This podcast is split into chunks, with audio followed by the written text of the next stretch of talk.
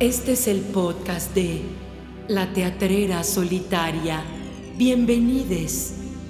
Primera temporada.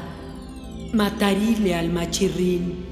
Un camino hacia la deconstrucción masculina. ¿Ustedes de los que se indignen el metro cuando lo sacan del vagón exclusivo para mujeres? ¿Utiliza la palabra feminazi? ¿Se enfurece cuando las mujeres protestan en las calles y pintan monumentos? ¿Piensa que la crianza de les hijas, las labores del hogar y de cuidados le corresponden únicamente a la mujer? ¡Hombre! ¡No estás solo! Este podcast es para ti. Machi, machirri. No quiero ser un machirri. Machi, machirri. No quiero ser un macho. Machín, matarile al machirrín. Episodio 3. El machintómetro 911. ¿Cómo están? Qué gusto saludarles de nuevo. ¿Cómo vas, Luisito? Te veo nervioso. Híjole, doctora, es que el tema de hoy se ve que sí va a estar bien impactante. Y bueno, sí, Luisito, no es un tema fácil de tocar, pero tarde que temprano teníamos que llegar a él. ¿Sabés lo que es el machintómetro? Suena así como que nos van a medir lo machín acá con un metro, ¿no? Tranquilo, boludo, relájate, que no se te va a medir nada. El machintómetro es la forma en la que se pueden medir los grados de violencia que los hombres violentos ejercen contra las mujeres, principalmente de su pareja.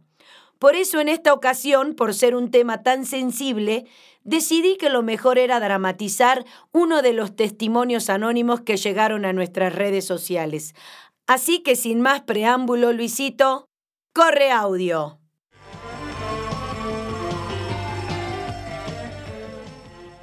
Hoy en Rescate 911. Pesadilla en pandemia. En el siguiente programa tendremos testimonios de gente real. Se recomienda discreción.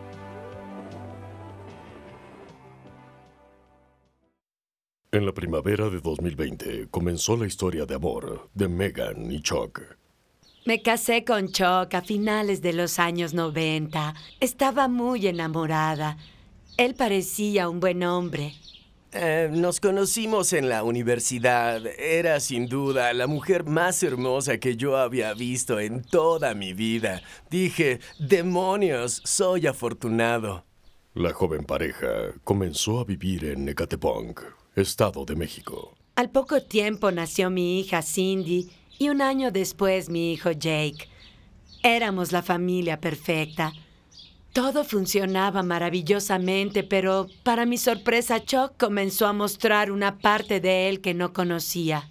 A raíz de la pandemia por COVID-19, Chuck perdió su empleo y ante el confinamiento obligado, comenzó a cambiar su actitud hacia Megan sin razón aparente. ¿Qué pasó, mi gordita? ¿Cuántas garnachas te zampaste hoy? En lugar de estar tragando, deberías ir al gimnasio.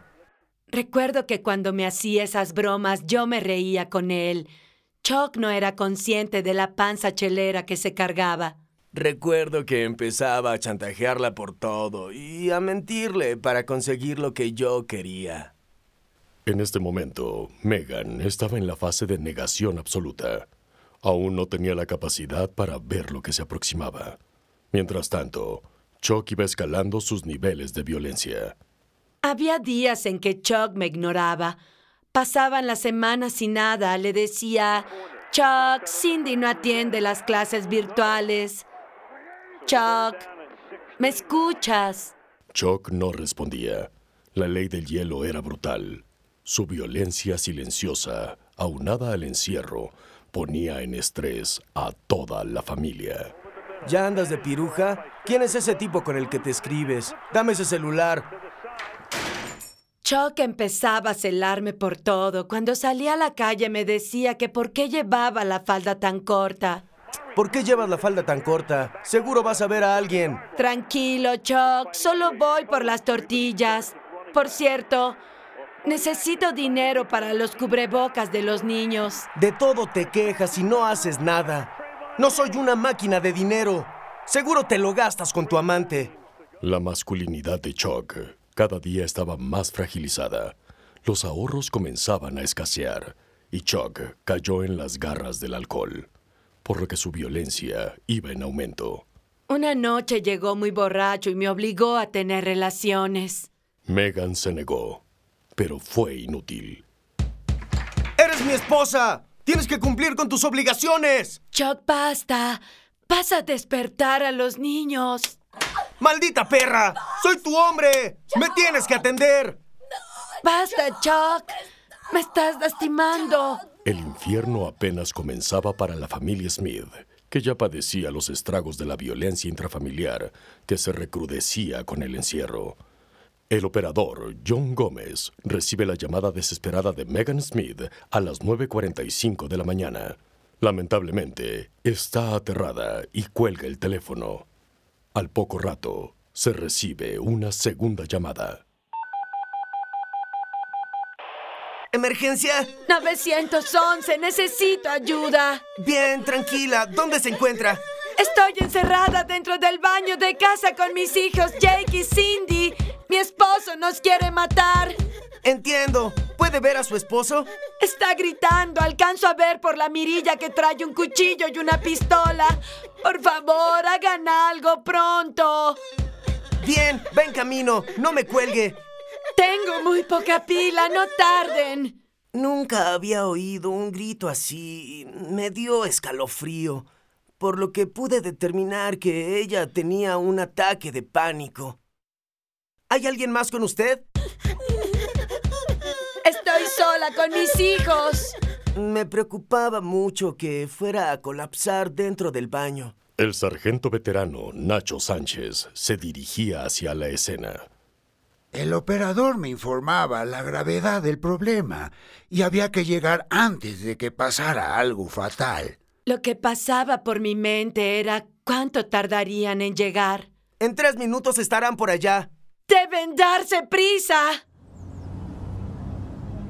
Acérquese y tira sus ricos tamales oaxaqueños. Pareja, cómprate las guajolotas y el atole camping fuera. Hola, sé que está asustada, tranquila, ya están en camino, pero hay mucho tráfico en Avenida Gustavo Vaz. Siento que me desmayo.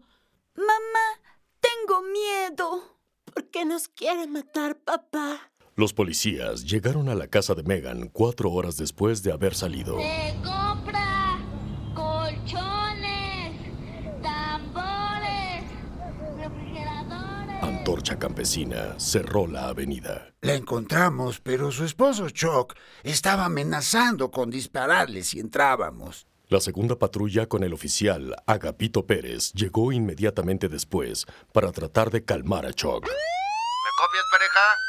Uno se siente consternado porque sabe que las víctimas están en riesgo fatal. Me preocupaban mis hijos, tenían mucho miedo y no paraban de llorar. Nunca imaginé que Chuck llegaría tan lejos.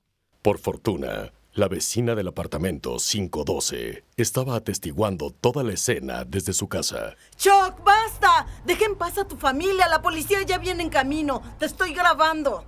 Voy a ir por usted, vieja metiche.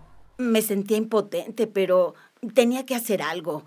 Yo perdí una hija víctima de violencia machista y no pude ayudarla. Así que no podía quedarme de brazos cruzados. Desde que Chuck empezó a celar a Megan, sabía que las cosas no iban por buen camino.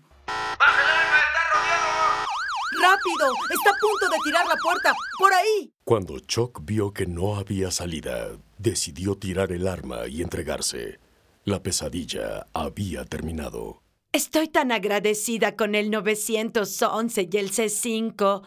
Gracias a que atendieron mi llamada, mis hijos y yo estamos vivos. Saber que estuvo tan cerca de la muerte y luego ver a una dama tan jubilosa, la diferencia era como del día a la noche. Desde que detuvieron a mi papá, estamos más tranquilos. Quiero a mi mamá más que nada en este mundo. Al escuadrón, más vale tarde que nunca, de Ecatepong, se le otorgó la medalla al valor por salvar la vida de Megan y sus hijos. Sin embargo, las cosas para Chuck fueron diferentes. La corte le propinó una sentencia de 65 años por los cargos de secuestro, violencia intrafamiliar, abuso sexual, intento de feminicidio y portación ilegal de arma. Aquí adentro la vida ha sido muy difícil. Estoy aprendiendo que mi violencia afectó todo mi entorno familiar. Lástima que ya es demasiado tarde. Fue una experiencia muy difícil, pero gracias a la determinación de los policías, hoy mis hijos y yo tenemos una segunda oportunidad. Es como volver a nacer. Fui con mis hijos a buscar un refugio en la Ciudad de México, pero cuando llegué me informaron que les habían cortado el presupuesto y que no nos podían recibir.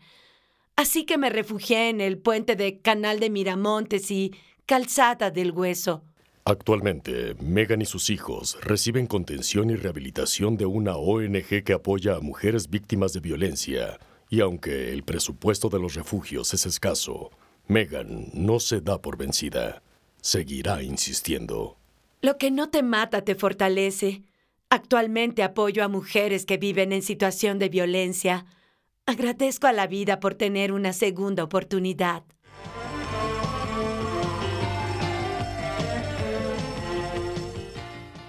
Esto fue Rescate 911. Qué terrible programa, Luisito. Estoy en shock. ¿En shock? ¿Qué, Choc no era el papá de los niños? Lo que te voy a dar son unos electroshocks, pero en las pelotas, por estúpido. Pues yo solo decía. Sin duda, Luisito, la pandemia potenció todavía más la violencia doméstica, ya que muchas mujeres como Megan tuvieron que quedarse encerradas en casa con su agresor. Y obvio, el Estado omitió su responsabilidad, ya que dejó a miles de mujeres desprotegidas. Y lo más preocupante, Luisito, es que hay miles de chocs sueltos por ahí. Así es, doctora, mucho salvaje pasado de lanza. Oiga, pero ¿por qué no hizo nada la Megan si hubo varias señales desde el principio? Y sí, boludo, pero no es tan fácil percibirlo, ya que muchas veces la violencia está completamente normalizada. Así que, por favor, estén atentas a la más mínima señal de agresión, por pequeña que ésta parezca. Si se sienten en peligro, no duden en marcar a la línea de seguridad donde recibirán el apoyo necesario. Los teléfonos los encontrarán en la descripción de este episodio. No están solas, jamás lo olviden. Oiga, doctora, ¿y los hombres que tienen ese tipo de conductas tóxicas, así como el shock, eh, qué pueden hacer? ¿Qué conductas tóxicas ni qué nada? Megan estaba viviendo con un potencial feminicida. Y respondiendo a tu pregunta de ¿qué pueden hacer? Luisito, en primer lugar, escuchar todos los días los episodios de Matarile al Machirrín. No me digas que no has aprendido algo en los tres episodios que llevamos porque me muero. No, no, no, no se muera, no se muera. Eh, claro que he aprendido, ya me han caído un par de veintes. Más te vale, boludo. Otra cosa que pueden hacer es acercarse a algún círculo de reflexión para varones violentos. ¿Qué es eso, doctora? Mira, Luisito, es un espacio para varones donde están acompañados por un facilitador o facilitadora, como es mi caso, donde los bunguitas se pueden expresar libremente y revisar sus conductas violentas. ¿Y de ahí qué sigue? Lo que sigue es hacer un ejercicio serio y constante de autocrítica. Así que aprovecho para los que me están escuchando. Si le están fiscalizando la falda a su compañera o comenzando a reventarse los nudillos pegándole a la pared, atiéndanse antes de que terminen golpeándola a ella o algo peor. Ustedes son los que tienen que ver esas señales, porque ustedes son los del problema, no sus parejas. Y si tenemos un compa con esa problemática, doctora, ¿cómo lo podemos ayudar? Si ves que tu compa se está pasando de lanza armándole un quilombo a su compañera, metete, Luisito, rompe el pacto, boludo. ¿Qué pacto, doctora? El pacto patriarcal.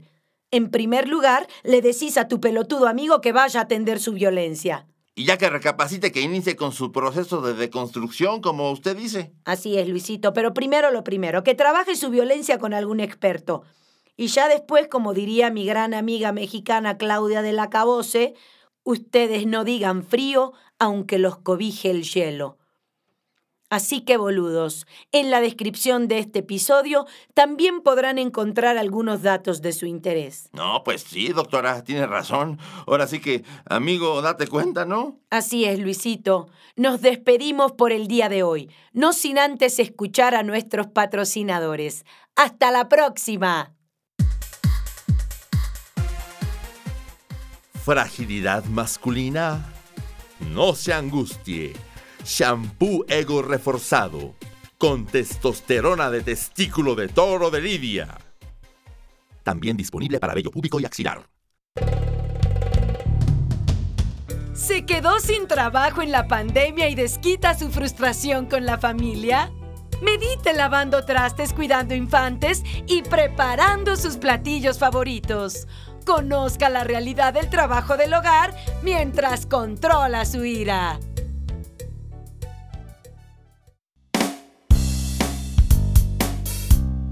Este episodio contó con la participación de Leticia Pedrajo, Alberto Eliseo, Galo Balcázar, Armando Tapia, Sofía Alexander Katz, Yolanda Navarrete, Antonio Cerezo y Augusto César Espinto. El uso de este contenido es deconstructivo. Queda prohibida su reproducción para fines machirrines.